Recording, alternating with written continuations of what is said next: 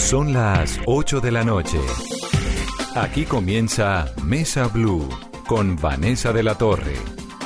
Son las 8 en punto, bienvenidos a Mesa Blue. Nuestro invitado de hoy, en un día en el que estamos llenos de interrogantes, es el señor canciller de Colombia, Carlos Olmes Trujillo, bienvenido, canciller. Vanessa, muchas gracias. Encantado de verla. Encantado de tenerlo aquí. Es un diplomático recorrido, un político ambicioso, con una experiencia tremenda. Fue, entre otras, bueno, alcalde de Cali, que me parece que es lo más importante de su hoja de vida, debo decir. ¿Y usted por qué no En su condición de vallecaucana, me Por imagino. supuesto, pero además fue embajador en Rusia y eso nos va a ayudar es. un montón como para entender lo que está ocurriendo con Venezuela, con Rusia, fue constituyente, eh, ha pasado por los últimos cinco gobiernos, que eso habla bien de su capacidad de adaptarse a las circunstancias, desde Pastrana, Samper, pasando por Uribe, por Santos.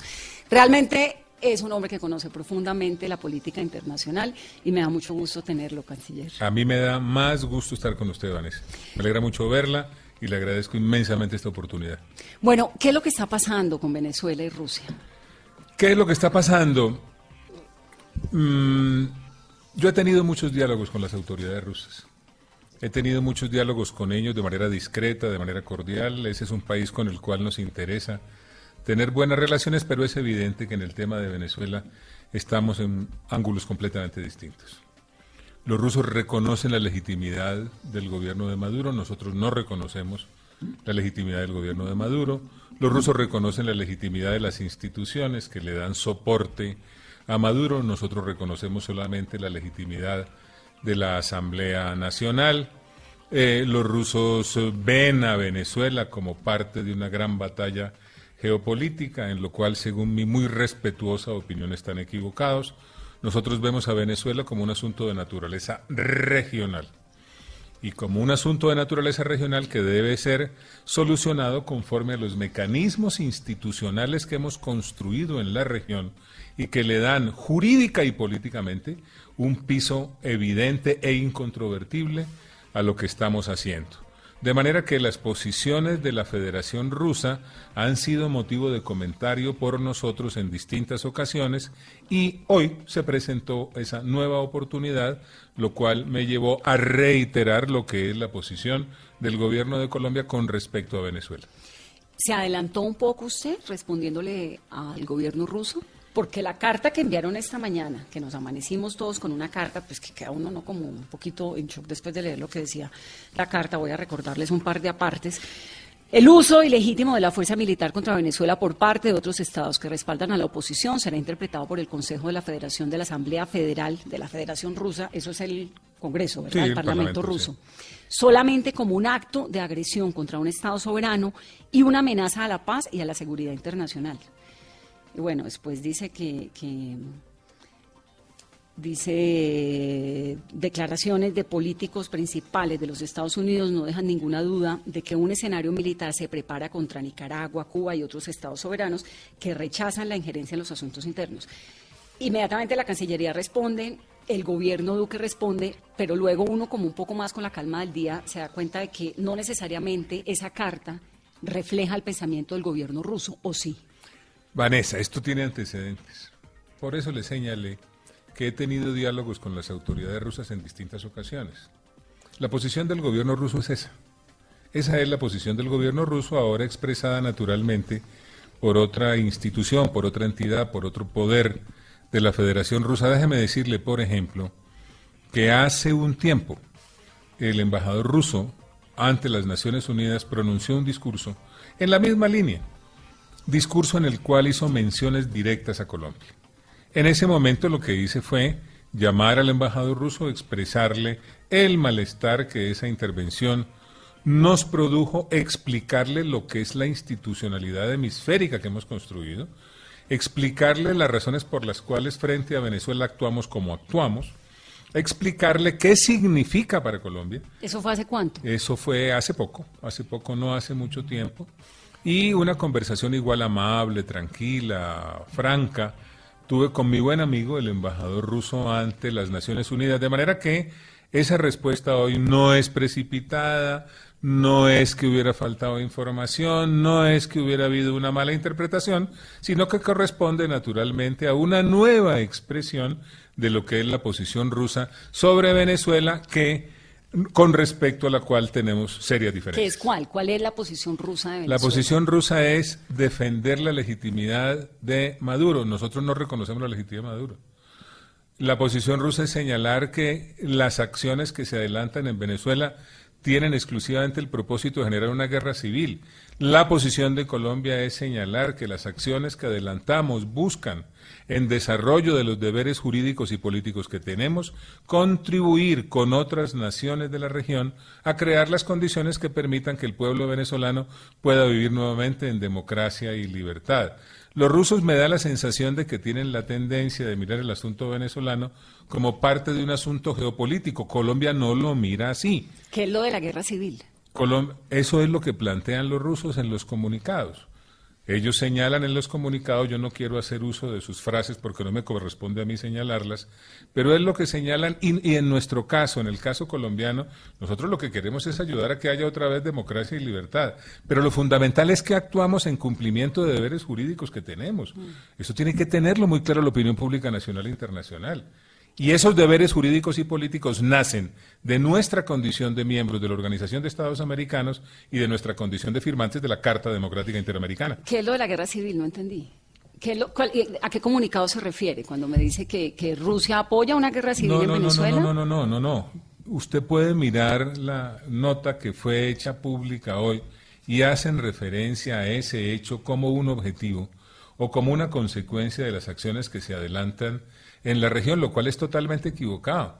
Nosotros lo que queremos es que haya democracia y libertad. Sí, ellos dicen, hay un párrafo donde dice, los estados que han congelado los activos de Venezuela por valor de decenas de miles de millones de dólares que se refieren a Estados Unidos, ¿no? que tiene eh, congelados millones de dólares en activos. Es mejor, que usted traduzca las buscan, buscan empujar a la población a derrocar a las autoridades legítimas. Cuando usted dice, eh, es decir, cuando habla de guerra civil, ¿se refiere a eso, a derrocar? No, hay, unas, hay, otras, hay otras menciones, hay otras menciones en esta declaración del Consejo de la Federación Rusa que naturalmente lo que demuestran es la diferente visión que tenemos sobre el tema de Venezuela. Vanessa, el propósito con el comunicado que hoy emitió el gobierno colombiano por mi conducto es dejar nuevamente claramente expuesta cuál es la posición de Colombia con respecto a Venezuela, la cual difiere, por supuesto, de lo que es la posición rusa. Cada Estado tiene el derecho soberano a fijar su propia posición, pero en relación con Colombia es muy importante que se conozca con exactitud qué es lo que estamos pensando. Canciller, ¿y ese canal era el, correcto para que llegara esta comunicación, este comunicado del gobierno y del Parlamento ruso?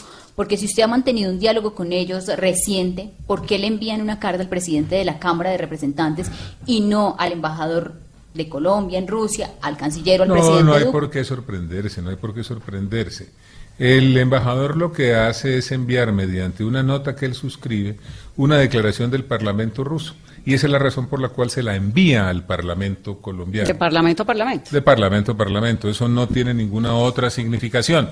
Pero como ha habido antecedentes, como hay un discurso del embajador de Rusia ante las Naciones Unidas, como hemos tenido conversaciones sobre ese mismo sentido, pensé integralmente en lo que está sucediendo, a lo cual se suma este comunicado del Parlamento y nos llevó eso a emitir el comunicado en nombre del gobierno que ustedes ya conocen. Explícame una cosa, embajador. Usted fue eh, canciller, perdón, usted fue embajador en Rusia, ¿no? Yo fui embajador ante la Federación Rusa. ¿Cuánto tiempo y en qué año? Dos años fui embajador en la Federación Rusa. Regresé en el año 2003. Estuve dos años, entre el 2001 y el 2003. Ellos tienen la Duma, que vendría siendo como el Senado. Y... Ellos aquí mismo lo dicen. Mire, ellos tienen el Consejo de la Federación, que es la Cámara Alta, y la Asamblea Federal, que es el Parlamento de la Federación de Rusia. Es eh, bicameral. De, esta manera se integra el poder legislativo en ese país. Y esta carta que llega, llega de la federación, digamos, de la, no, es de la Duma no, no, no, esta es simplemente una nota remisoria que firma el señor embajador de la Federación Rusa en Colombia, Sergei Koshkin, remisoria de la declaración del Consejo de la Federación de la Asamblea Federal de la Federación de Rusia respecto a la situación a la República Bolivariana. Por eso, esto es una cámara, no las dos. Es una no nota, la Duma. las ¿o dos. sí? Es una nota remisoria. ¿Qué significa eso? Es una, pues que el embajador envía mediante una nota que él firma la declaración del Parlamento ruso. Pero esto representa la opinión del Parlamento, que viene siendo Esta el es la Congreso, opinión del Parlamento ruso, claro. y no necesariamente, o sí necesariamente la del gobierno. Digamos, si aquí viene una carta, no sé, de Macías o de Chacón, y le envían eh, Macías, digamos, envía una carta, bueno, Macías sí, porque pues Macías es el mismo partido del, del gobierno, pero si Chacón envía una carta desde la Cámara de Representantes a otro gobierno, ¿por qué el otro gobierno habría de pensar que esa carta representa el pensamiento del gobierno? No, no, no, Vanessa, es que yo leo todos los días. Y además es Y el la, canciller. reacción, y la reacción no tiene que ver solamente con esto. Yo me he leído los textos del gobierno ruso, me he leído los discursos de los embajadores rusos, me he leído el discurso del embajador ruso ante Naciones Unidas y no me cabe duda de que esta opinión del Parlamento coincide con la del gobierno. Por eso reaccionamos como reaccionamos. Hablamos más temprano, Blue Radio habló más temprano con el embajador ruso aquí en Bogotá. Camila, ¿qué le dijo? Vanessa, el embajador de Rusia en Bogotá, Sergi Kozgin, habló en los micrófonos de Meridiano Blue en una entrevista en las instalaciones de la embajada rusa que duró 20 minutos. En esta nos señaló cinco puntos importantes. El primero es acerca de la opción militar en Venezuela, que recordemos es uno de los temas que más ha sonado y el embajador aseguró que él no piensa en esta posibilidad. Yo no quiero prever eso, nunca jamás, por favor. No, no creo. Yo hasta ni quiero pensar de esta posibilidad de intervención militar desde afuera en un país latinoamericano. Explicó también que no entiende el alboroto si la declaración parlamentaria fue dirigida a los colegas del mundo, a los parlamentarios del mundo y no directamente a Colombia. Así que yo no entiendo por qué, por qué tanto alboroto. Ah, ¿por qué la declaración de la Cancillería? De igual manera, insistió que la embajada rusa en Bogotá recibió orden de transmitir directamente esas declaraciones al Parlamento y no al gobierno. Además, que el Parlamento ruso tiene pleno derecho de dirigirse directamente a los congresos de otros países y señaló que eso se llama diplomacia interparlamentaria. A las Naciones Unidas, a la Unión Interparlamentaria, la Asamblea Interparlamentaria de los Estados miembros de la Comunidad de Estados Independientes, la Asamblea Parlamentaria de la Organización del Tratado de Seguridad Colectiva, la Asamblea Parlamentaria de, los organización, de la Organización de la Seguridad y Cooperación en Europa, el Parlamento Europeo, el Parlamento Latinoamericano el Parlamento del Mercado Común del Sur y el Parlamento Centroamericano. Y solamente el Parlamento colombiano objetó. Al referirse al presidente venezolano Nicolás Maduro, aseguró que para el gobierno ruso él es el único presidente legítimo. Nosotros entendemos otra cosa, entendemos que Maduro sigue siendo presidente legítimo. Son posiciones que hay que respetar. Además, frente a la crisis de Venezuela, aseguró que el gobierno ruso apoya el diálogo interno para solucionar la crisis en el vecino país. Ofreciendo posibilidades a las partes de que se sienten a dialogar. A propósito, el presidente Maduro está listo, la oposición no está lista. Ellos quieren resolverlo de, de forma más, digamos, exigente, más, más de fuerzas. Camila, ¿cómo es el embajador ruso? Vanessa Sergin Kozhin es el embajador extraordinario y plenipotenciario de la Federación de Rusia en Colombia. Tiene 65 años, habla español e inglés. Empezó la carrera diplomática en 1977. Desde 1998 hasta el 2005 ocupó cargos del jefe de sección, consejero en jefe, vicedirector del Departamento de América Latina del Ministerio de Relaciones Exteriores y desde el 2005 al 2006 fue director interino del mismo departamento. En el 2006 y hasta 2013 fue embajador de Rusia en Uruguay y el representante de Rusia en calidad de observador ante el Comité de Representantes de Asociación Latinoamericana de Integración ALADI. De 2013 a 2016 otra vez fue vicedirector del mismo departamento de la Cancillería y desde 2016 es embajador de la Federación de Rusia en Colombia. Gracias, María Camila. Es María Camila Castro de Blue Radio que pudo hablar más temprano con el embajador eh, ruso aquí en Bogotá. Embajador, Usted le está pelando los dientes duros a los rusos y los rusos están diciendo más o menos, no entiendo porque más o menos no, literalmente, ¿qué es este alboroto? No, este no es ningún alboroto. Yo además conozco bien al embajador ruso en Colombia, es mi amigo. Nos conocimos en la época en la que yo fui embajador de Colombia en Rusia. Sé que es un gran diplomático y él comprende perfectamente porque esto no busca alterar la relación, por el contrario, a nosotros nos interesa una relación bilateral muy sólida. Todo esto surge de la diferencia de criterios que tenemos con respecto a la situación en Venezuela. Y naturalmente cuando hay diferencia de criterios con respecto a una situación en particular, estas, eh, estas coyunturas se presentan. Y como se presentan es bueno aclararlas. Naturalmente, esta última declaración de eh, el la Cámara Alta y del Parlamento ruso no habla expresamente de Colombia, pero se refiere a Colombia. O sea, todos los países más Pero por supuesto que se refiere a Colombia, como se han referido a Colombia en otras ocasiones defendiendo exactamente la misma posición. Es que ha habido en esa materia intervenciones públicas que tocan directamente el caso colombiano dentro del mismo contexto de política. Tenga usted la seguridad de que esto no fue una reacción improvisada, que no es ningún alboroto, es simplemente la expresión de la diferencia de criterio que tienen dos naciones sobre una situación específica y un diplomático maduro como mi gran amigo el embajador Koshkin no tiene no tiene ninguna razón para sorprenderse por esto, sobre todo cuando hemos tenido la oportunidad de dialogar íntimamente sobre estas materias. Pero es que aquí estamos hablando de cosas serias. Estamos hablando de elementos que son fundamentales para Colombia y como se trata de Colombia, mi deber como canciller del país es dejar perfectamente clarificada lo que es la posición de Colombia en un asunto tan importante como es el, de Venezuela. Canciller, si es su amigo en el transcurso del día después de que se conoció era esta carta, ¿ha hablado con él? No, no hemos hablado, no hemos hablado, lo hicimos antes, no hemos hablado en esta oportunidad, pero yo lo conozco bien, sé que es un hombre extraordinariamente inteligente, un gran profesional, tiene una inmensa experiencia y conocimiento suficiente para no sorprenderse, porque posiciones expuestas públicamente por dos naciones diferentes con respecto a un tema concreto, un día cualquiera surjan a los medios de comunicación, como ocurrió hoy en el caso colombiano. Señor canciller, ¿cuál es el interés de Rusia en Venezuela?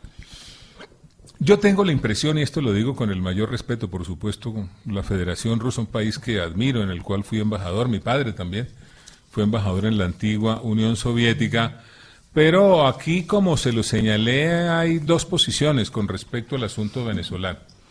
Para nosotros esto es un asunto regional, es un asunto regional, y si se quiere, en el caso colombiano, es un asunto binacional por la importancia de lo que sucede en Venezuela sobre Colombia. No, no, lo nuestro está clarísimo, digamos, tenemos una frontera enorme, eh, Pero no solamente millones eso, es de migrantes. Claro, no, lo entiendo, digamos, eh, lo de Colombia, lo de Colombia, lo de Argentina, lo de Chile, eh, el tema, digamos, latinoamericano, pues es clarísimo. Pero Rusia, ¿qué pitos toca con Venezuela? Que Rusia queda al otro lado del mundo. Miren las declaraciones, miren las declaraciones de Rusia para que usted comprenda mejor cuál es el interés que tiene Rusia en el caso venezolano. Y naturalmente se trata de visiones distintas. Ellos tienen una visión geopolítica sobre el tema venezolano, nosotros tenemos una visión regional y binacional. Por eso insistimos tanto en que la actitud de Colombia se desprende de nuestros mecanismos regionales.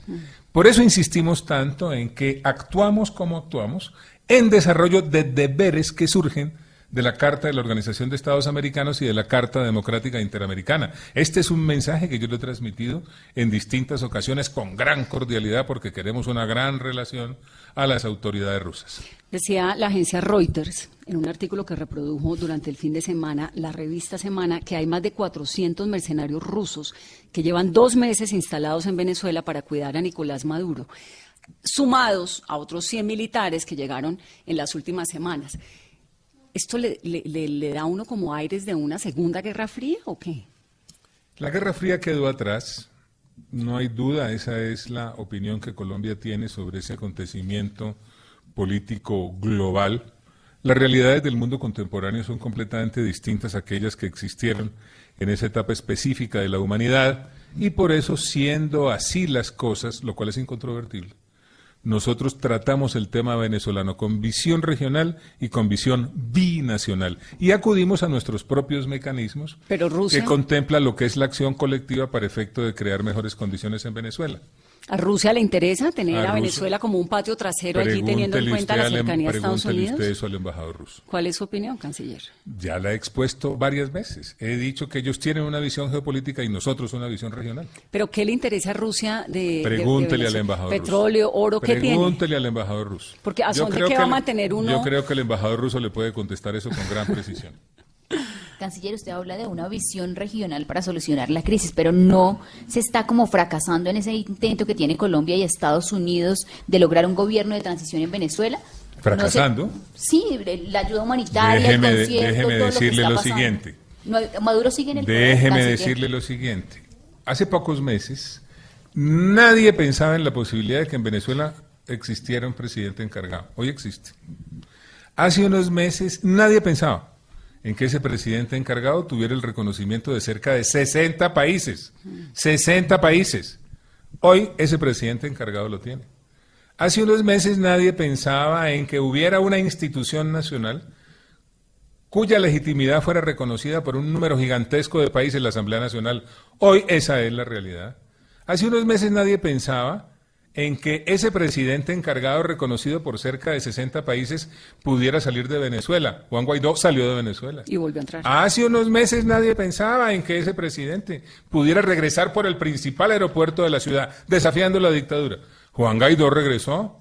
Hace unos meses nadie pensaba en que el Banco Interamericano de Desarrollo iba a aceptar como representante de Venezuela o podría aceptar como representante de Venezuela la persona nominada por Juan Guaidó. Hoy quien representa a Venezuela es Ricardo Hausmann nominado por Juan Guaidó, es decir, quien representa a Venezuela en el Banco Interamericano de Desarrollo fue el nombre propuesto por Juan Guaidó. Hace tiempo, hace unos meses nadie pensaba en que la oposición pudiera estar unida alrededor de una figura. Hoy lo está alrededor de la figura de Juan Guaidó. Hace unos meses nadie pensaba en la posibilidad de que se ampliara la base de apoyo político de la clase media a la base popular en Venezuela. Hoy ese, hoy ese apoyo aumentó. Ustedes tienen que tener claro que las dictaduras no se caen de la noche a la mañana. Esto no es un problema de itinerario permanente, no, esto es un problema de construcción de procesos, de maduración de realidades, y este es un proceso irreversible, según mi muy modesta opinión. Claro, precisamente porque las dictaduras no se caen de la noche a la mañana. Bashar al-Assad sigue allá con el apoyo de Rusia. Los dictadores africanos duran Unión 40 Soviética- pero la Unión años. Soviética se cayó, se acabó en su momento, y el muro de Berlín se cayó. ¿Y cuántas dictaduras se No, han y el mundo el cambia, entero? El mundo cambia. Pero lo cierto es que Nicolás Maduro sigue en el de Claro, pero ahora tiene un presidente encargado que cuenta con el reconocimiento de 60 países. ¿Ustedes no creen que eso es un avance? Claro un que es un avance. No, no, y, Mire, y ¿cuál Guaidó es, un valiente. Vanessa, para que le quede es un claro? valiente, de acuerdo. estoy de ¿Cuál es nuestra posición? Aquí uno tiene dos maneras de mirar el tema venezolano. O ve los obstáculos o ve las oportunidades, las posibilidades y los avances. La nuestra es la segunda. Hay avances gigantescos que son reconocidos por el mundo entero. Hay decisiones políticas de gran profundidad que han generado un impacto interno también. Y eso me permite afirmar, sin temor a equivocarme, que se trata de un proceso irreversible. Señor Canciller, ¿y China? China apoya también, pero la actitud de China tiene una diferencia con respecto a la posición rusa. Los chinos han manejado estos episodios de conformidad con unas líneas de política exterior que los llevan a tener relaciones generalizadas. Pero naturalmente esa posición también produce situaciones difíciles de manejar. Mire lo que pasó recientemente con la Asamblea del Banco Interamericano de Desarrollo. La Asamblea del Banco Interamericano de Desarrollo se previó que fuera en China. ¿Cómo se trataba de definir la representación de Venezuela? El presidente encargado, Juan Guaidó, presentó su candidato. El Banco Interamericano de Desarrollo puso en marcha sus procedimientos internos. Y los chinos dijeron, no, gordito, qué Pero pena, pero aquí déjeme- aceptamos a Nicolás Pero Maduro. déjeme terminar. ¿Cuál fue el resultado de esos procedimientos internos? Se cumplió el quórum de participación. ¿Cuál era el exigido? 72 por- 75%. ¿Cuál se obtuvo? 92%. Se cumplió el quórum en materia de mayorías. ¿Cuál era el requerido? 50.1. ¿Cuál se obtuvo? 75%. China participó en el procedimiento, sí participó en el procedimiento y votó contra esa nominación. Y mire usted la circunstancia que se ha creado alrededor de eso. ¿Por qué la traigo a colación? La traigo a colación porque naturalmente estas situaciones de transición de alguna manera generan ese tipo de coyunturas que dan lugar a preguntas tan interesantes como las que usted hace. Claro, pero entonces se encuentra uno con dos maneras de ver el mundo.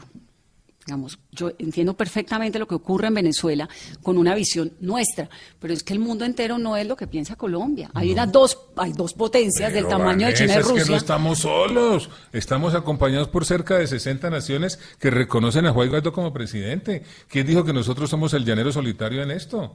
Nosotros, en lo que tiene que ver con Venezuela, estamos caminando conjuntamente con cerca de 60 naciones. ¿Hasta llegar a dónde, canciller? No, hasta a mí me parece un gran avance. Lo que pasa es que no sé. Hasta llegar a crear condiciones que den lugar. ¿Y cuál va a, a que finalmente haya elecciones en Venezuela para que los venezolanos elijan libremente el gobierno que quieran. ¿Y cuál va a ser el siguiente paso del gobierno colombiano en aras de lograr eso? El siguiente paso es asistir a la próxima reunión del Grupo de Lima. El siguiente paso es poner en marcha decisiones políticas que se tomaron en la última reunión del Grupo de Lima en Bogotá. El siguiente paso es continuar aplicando las sanciones. El siguiente plazo es hacer eh, visitas al Consejo de, Derechos Humanos de Naciones Unidas como miembros del Grupo de Lima. El siguiente paso es ir a la Corte Penal Internacional conjuntamente con otros países miembros del Grupo de Lima. El siguiente paso es convocar la reunión extraordinaria para empezar a pensar en la reconstrucción de Venezuela y vendrán más pasos. Todos esos pasos ya están diseñados y se van a dar. ¿Alguien de la Cancillería colombiana habla con, con el gobierno de Nicolás Maduro? No ese diálogo está roto. Sí, no, no, no hay diálogo, diálogo político con ellos no ha habido desde hace mucho tiempo. No, no, pero digo en términos de negociación, de pronto para, precipitar una salida del régimen. No, no, no, no, La verdad es que nosotros tomamos la decisión de evitar el diálogo político. Entendimos perfectamente que tantas propuestas como las que se hicieron buscaban simplemente debilitar una acción política. Guardamos silencio en esa materia, nos hicieron muchas críticas, pero el tiempo ha demostrado que teníamos la razón. ¿Usted está tranquilo, canciller? Con Absolutamente tranquilo y sobre todo muy decidido. Mire, en cosas de gobierno, muy decidido a continuar caminando en la misma línea definida por el presidente Duque que está señalada en la Carta de la Organización de Estados Americanos, que está señalada en la Carta Democrática Interamericana, que es el resultado del compromiso de Santiago, de la cláusula de Quebec, de la Carta de Managua, es decir, a seguir cumpliendo con el deber que tenemos de actuar colectivamente en defensa de la democracia cuando ésta sea mm, materia de ruptura en, algún, en cualquier país de la región. En comparación, digamos, con, con, la última vez que hablamos, usted y yo fue en febrero, el 13 de febrero, en Washington. Ha pasado marzo, abril, dos meses. Eh, ¿Está más optimista Pero con lo claro que está ocurriendo que estoy mucho más optimista. Es que cuando usted y yo hablamos, el Banco Interamericano de Desarrollo no ha tomado la decisión que tomó. ¿Es que a usted le parece poquito eso, Vanessa? Ni los rusos habían mandado la carta que mandaron. Claro, ya habían dicho eso antes. Es que esto no es de ahora. Mire la fecha. La fecha es del 27 de febrero. Este, esto lo hicieron cuatro días después del 23 de febrero. Lo que ah, pasa- pero usted está hablándome del discurso, ¿no? Yo le estoy hablando no, la, no, carta, no, la no, carta no, de hoy, no, del no 28 se de marzo. preocupe. Mire, le muestro la fecha. La carta remisoria es de hoy. La fecha de la declaración es el 27 de febrero.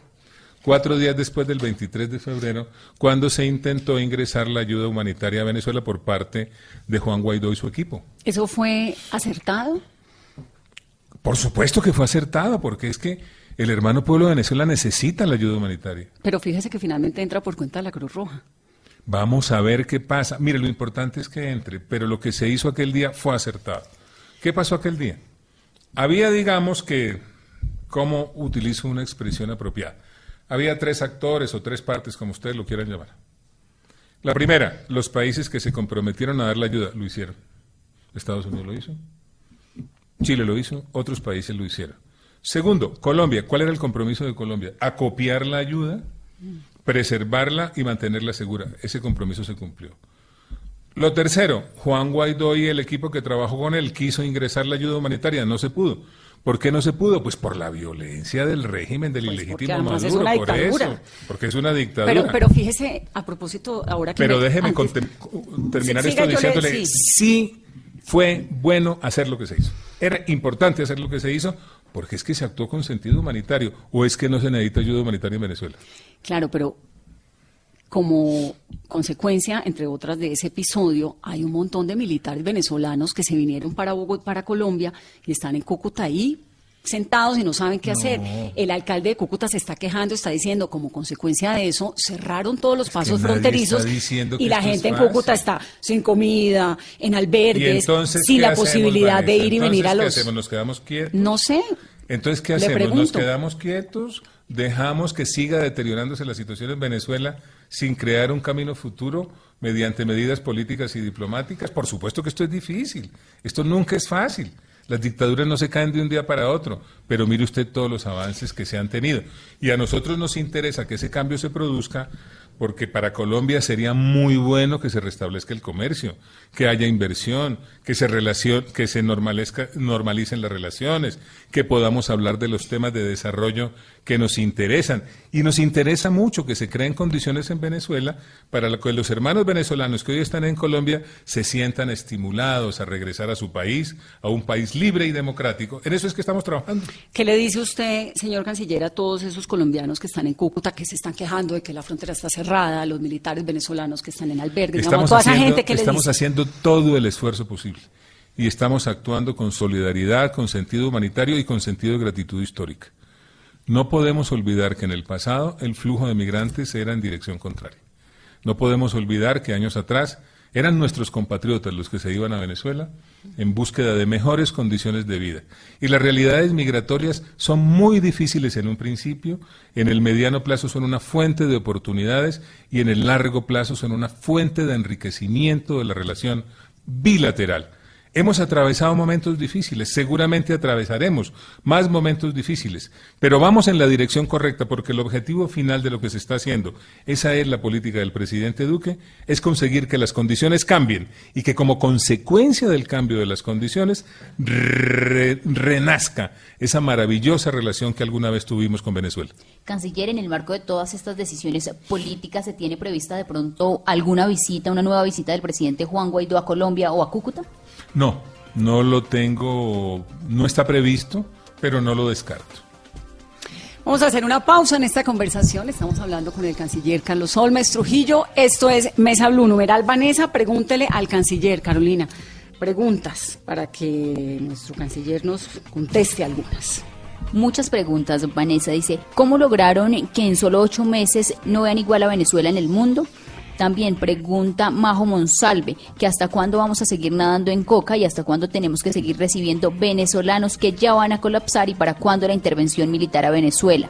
Joseph David, ¿por qué salimos regañados por Trump y por Putin? ¿Dónde quedó el centro democrático? Perdón, el cerco diplomático. Bueno, en fin, hay muchas preguntas.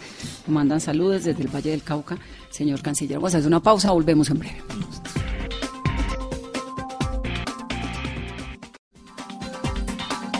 Continuamos en Mesa Blue. Eh, tal vez había una pregunta de un oyente que me pareció interesante, Carolina, que fue la de nadando en coca.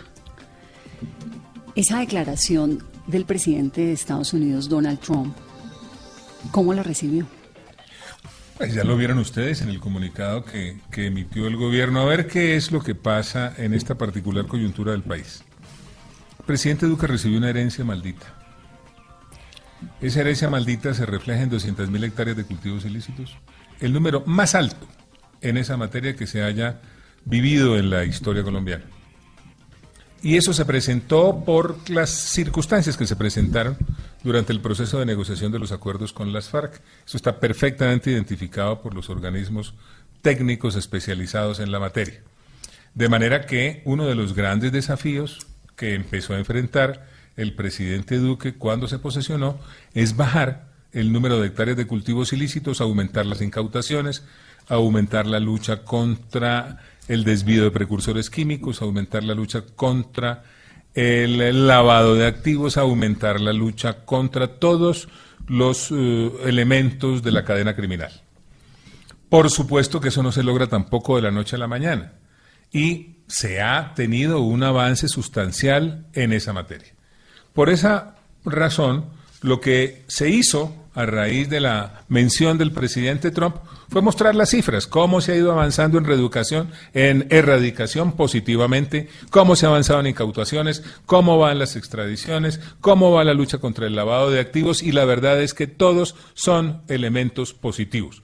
Lo que estamos señalando frente a esa declaración, y se lo estamos diciendo al mundo entero, es que hay que revitalizar, oíganme bien, revitalizar el principio de responsabilidad compartida y el enfoque integral y equilibrado en la lucha contra el problema mundial de la droga. Tuvimos un asunto de política interna que resultó equivocado, nos llevó a 200 mil hectáreas de cultivos ilícitos y hay una gran debilidad internacional con respecto a lo que es la responsabilidad compartida y el enfoque integral equilibrado. ¿Qué queremos como gobierno? Esas son las instrucciones del presidente Duque. Revitalizar el concepto de responsabilidad compartida y también el enfoque integral equilibrado. Y alguien de la administración Duque le ha dicho a la administración Trump, no sé si usted o, o a través del embajador o de alguien, que hay un asunto de responsabilidad compartida. Digamos, para, lo- para los oyentes les explico rápidamente la frase, les recuerdo la frase de Donald Trump. Hay más drogas saliendo de Colombia ahora mismo que antes de que eh, Iván Duque fuera presidente. Esto pues en un contexto diciendo que Duque era muy buena persona, etcétera, pero esa fue la gran frase que generó tanta incomodidad aquí. Y lo de la eh, responsabilidad compartida es porque Colombia sí es el principal productor de cocaína en el mundo, pero cocaína para que consuma quién? No, pero claro, que la responsabilidad compartida es que este es un problema mundial. Y el enfoque integral y equilibrado lo que quiere decir es que para avanzar con éxito en esta lucha, se necesita que cada país haga bien la tarea donde le corresponde. Donde hay gran consumo, ataque el consumo a través de las medidas Y apropiadas. Estados Unidos está atacando el donde, consumo. Donde hay producción, ataque la producción. Donde hay tránsito, combate el tránsito. Donde hay desvío de precursores químicos, combate el desvío de precursores químicos. Donde hay lavado de activos, combate el lavado de activos. Donde hay contrabando de armas, combate el contrabando de armas. Por eso se llama problema mundial de la droga, que entre otras cosas se llama así. Porque lo propuso Colombia de esa manera en las deliberaciones que tuvieron lugar en el año 1998. Perdóname la mención personal, pero eso me correspondió a mí. En el mi gobierno de condición- Andrés Pastrana. En mi condición de presidente del Grupo Latinoamericano y del Caribe en aquellas deliberaciones. En el gobierno Pastrana. Así es. Eh, no me ha contestado la pregunta. ¿Cuál? La administración Sí le he Trump. contestado a un mundo. Bueno, pero. sí, es verdad. y gracias por la paciencia. y pregunta, pregunta, pregunta.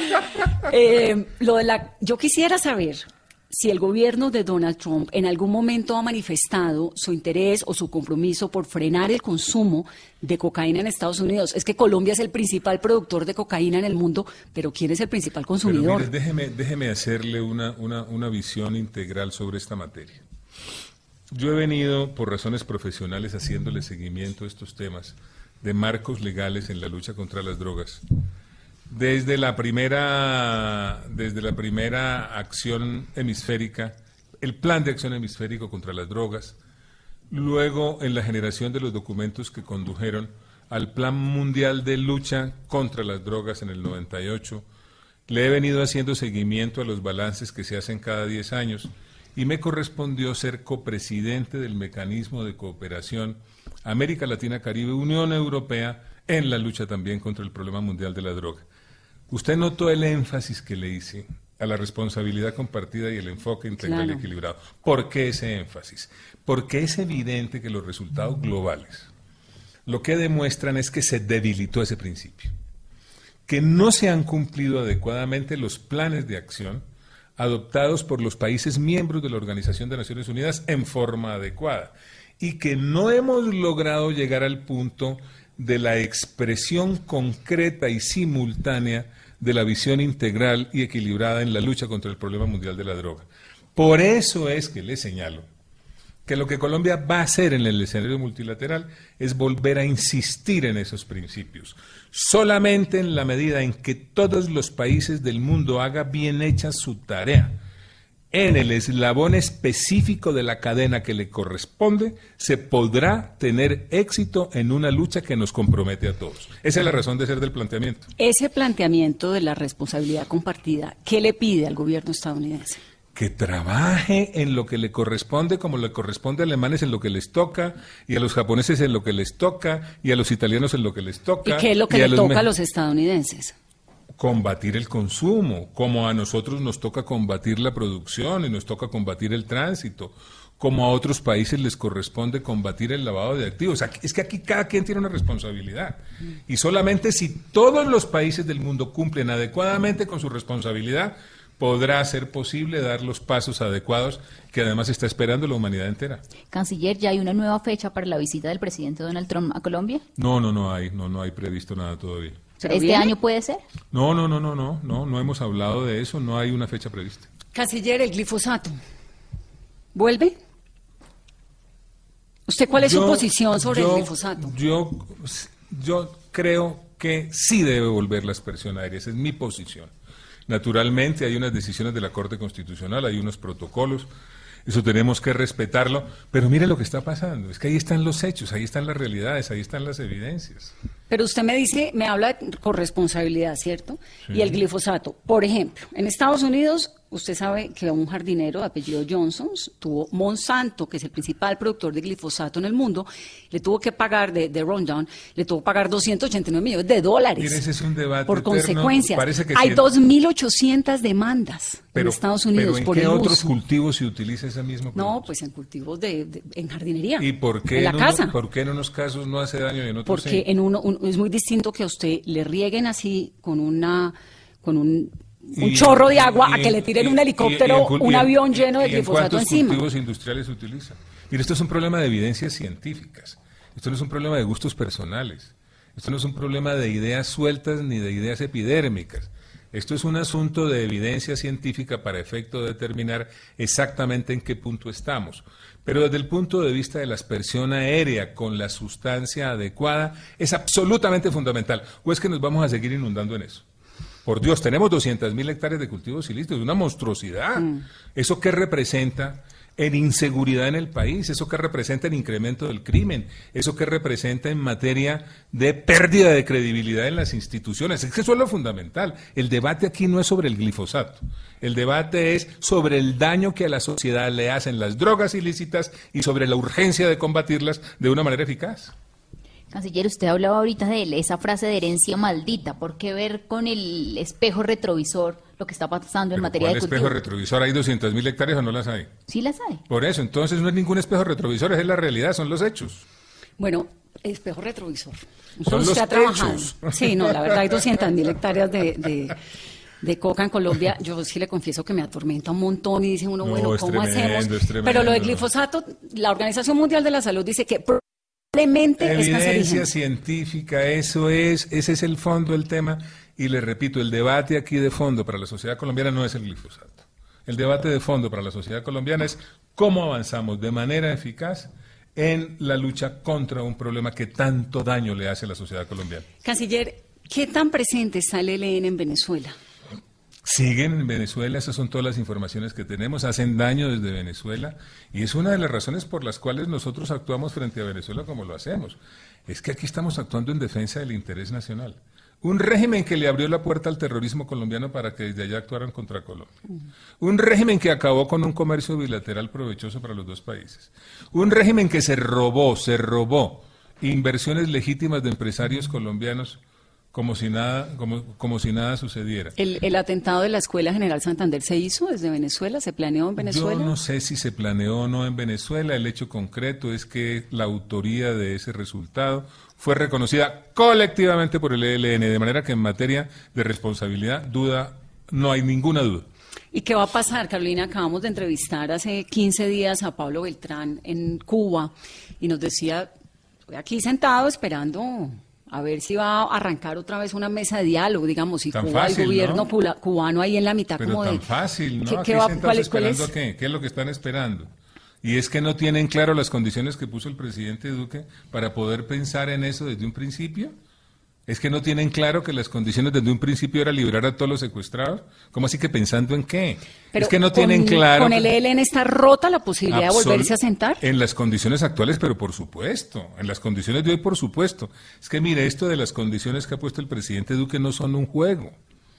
Eso de plantear como condición para pensar en poner en marcha eventualmente un proceso de negociación en la liberación de los secuestrados y en la cesación de la violencia de manera unilateral y verificable, eso no es un juego y tiene que ver con la historia colombiana. ¿Qué es lo que busca eso?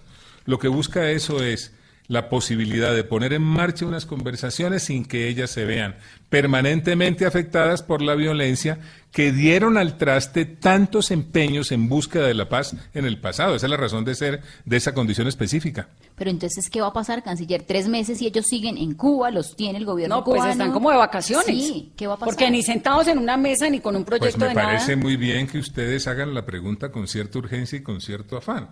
Díganle lo mismo, por favor, al embajador de Cuba, a quien le repetimos permanentemente, de la manera más respetuosa, que pongan esos criminales confesos en manos de las autoridades colombianas si al gobierno colombiano no le gustaba los protocolos o los compromisos o lo que fuera que, recibieron durante eh, luego del, de que terminó el gobierno anterior con el ELN, ¿por qué no los cambiaron? No, es que, es que la visión no es esa, Vanessa. Aquí lo que sucede es que el presidente Duque recibió unas conversaciones adelantadas por el gobierno anterior, no por el gobierno Duque, en determinadas circunstancias. Y le anunció al país cuando se posesionó que iba a hacer un análisis de lo que estaba recibiendo.